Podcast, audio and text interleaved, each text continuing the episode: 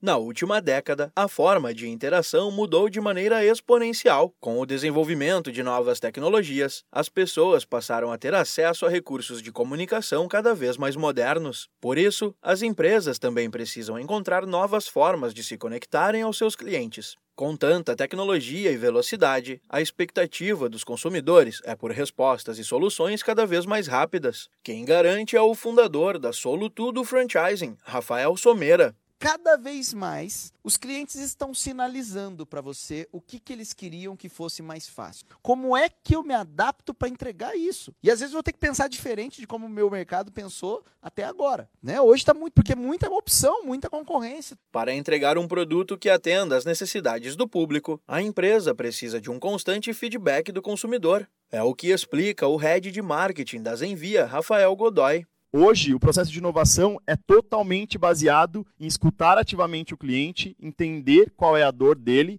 e, a partir daí, criar um produto mais rápido possível que você possa levar para ele e perguntar: ó, isso daqui te atende? E aí, o cliente vai te dar feedback, você vai evoluir esse produto e você vai perguntar de novo: te atende mais, te atende menos, ficou melhor, ficou pior? Aí você recebe esse feedback, desenvolve ainda mais o produto e isso é um ciclo contínuo. Né? E é um ciclo virtuoso onde a cada ciclo desse você passa a entregar mais valor para o cliente, perguntando para ele. É muito simples. O que, que isso faz? Faz com que os ciclos de desenvolvimento sejam cada vez mais curtos e com isso eu gasto menos dinheiro e a chance de acertar seja maior.